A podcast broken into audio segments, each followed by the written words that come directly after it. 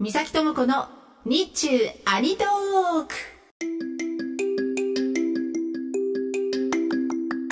ハロー大家好我是三崎智子。この番組はラジオパーソナリティイベント MC ナレーションなど声の仕事をしている私三崎智子が日本と中国日中のアニメ漫画ゲームについて語るポッドキャスト番組です。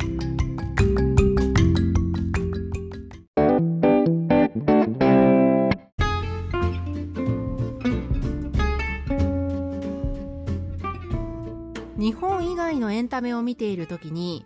言葉はわかるんだけどその国の文化流行り元ネタを知らないと一緒になって笑えないっていうこと結構ありますよね。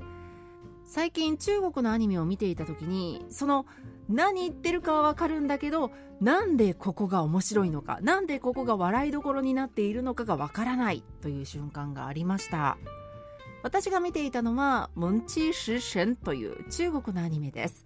漢字で書くと「燃え」の「燃える」に、え、妻奥さんの妻ですね、え、そして食の神と書いて「モンチーシシェン」なんですが、え、これはですねビリビリで見るかもしくは、えー、この収録を行っている2023年の5月現在ネットフリックスで日本語字幕版を見ることができます。その日本語字幕版のタイトルはシンデレラシェフです。ザクッとストーリーご紹介します。主人公は現代に生きる料理人です。彼女はとあるアクシデントで命を落としてしまって次に目を覚ますと古代中国にタイムスリップしていたんですね。でそこでめちゃくちゃイケメンの男性に出会ってで流れで婚約することになります。その男性それからその周辺の人たちに自分の料理を振る舞うことで料理の腕で自分で自分の居場所を確立していきでさらに婚約相手との恋物語もちょっとずつなんですが進んでいくという恋とグルメのお話です。で言ってることはわかるんだけどこれどこが面白いのと私がつまずいたシーンが第1期の3話です。このねイケメンの男性がかたくなに自分の下の名前を主人公に教えようとしないというシーンがあるんですよ。え下の名前なんていうの？教えてよ。いやちょっとそれは。みたいな感じで押し問答が続くんですけど、まあ、最後にはまあ彼いやいや自分の名前を言うんですね。でその名前がチュンユーという名前です。彼の名前を聞いた主人公は聞いた途端なるほどねだから言いたくなかったんだってちょっとこうニヤニヤしながら、えー、笑うシーンがあるんですけど私このシーンを見た時に何が何が面白いのと。この名前何が変なの？だからえなんで言いたくなかったの？この男性はっていうのが分からなくてでも主人公は彼の名前を聞いただけでなぜ彼が名前を人に明かしたくなかったかっていうのを瞬時に理解したんですね。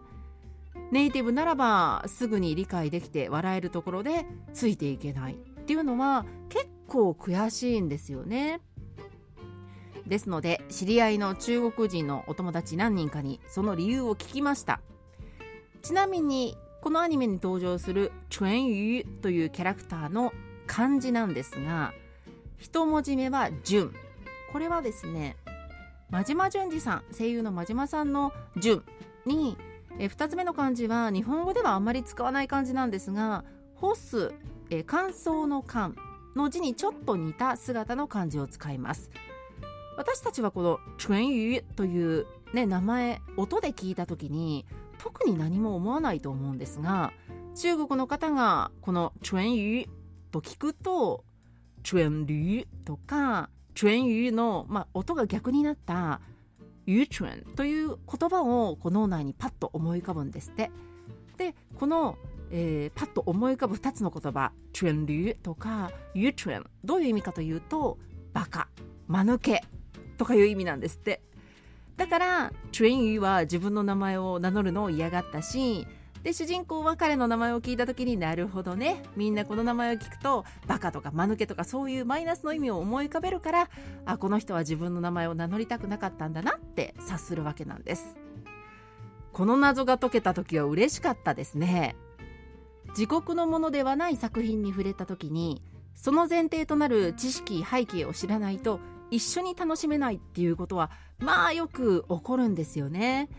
そういうものを一つ一つ乗り越えていくことで、まあ、これから先同じようなシーンに出会った時に、ね、すっと理解できるような気がするんですよね。だからこそこう一つ一つ紐解いていくのも外国の作品を楽しむ上で大事なことです。またもしこういったシーンを見つけたら番組内でもご紹介しますね。ということで今回私とはここまでです。また次回お耳にかかります。再见。